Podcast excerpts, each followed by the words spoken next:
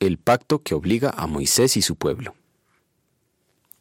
El Señor nuestro Dios hizo un pacto con nosotros en el monte Oreb. No fue con nuestros padres, con quienes el Señor hizo el pacto, sino con nosotros, con todos los que hoy estamos vivos aquí.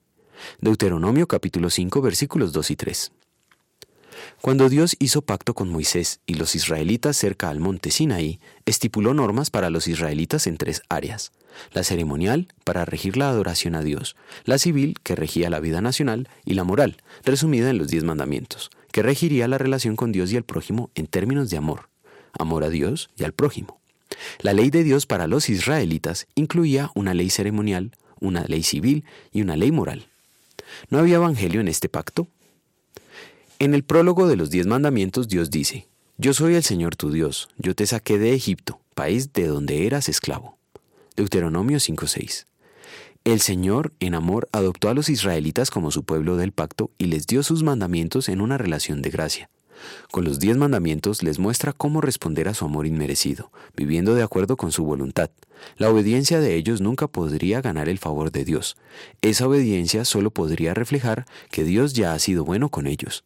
A lo largo de la historia humana, desde la expulsión del paraíso hasta el día del fin del mundo, la salvación fue, es y será siempre por gracia, por medio de la fe. No hay ni hubo ni habrá un ser humano capaz de obedecer la voluntad de Dios para merecer salvarse por sus propias obras.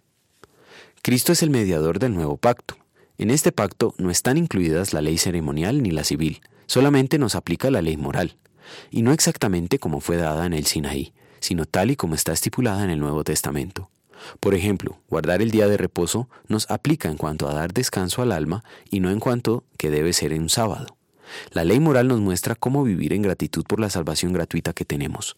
Creer y afirmar que por cumplir la ley moral agradaremos a Dios es malinterpretar la palabra de Dios. Un pecado contra el buen uso de su nombre, por el que merecemos toda la ira de Dios.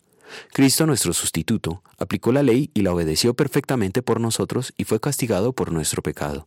En gratitud vamos a querer usar bien la ley y el Evangelio y enseñarlas en su sentido bíblico. Oremos. Señor Jesucristo, no he hecho buen uso del nombre de Dios. Gracias por ser mi sustituto y así lograr mi salvación. En gratitud quiero usar bien tu nombre y aplicar la ley y el Evangelio bíblicamente como tú lo mandas. Amén.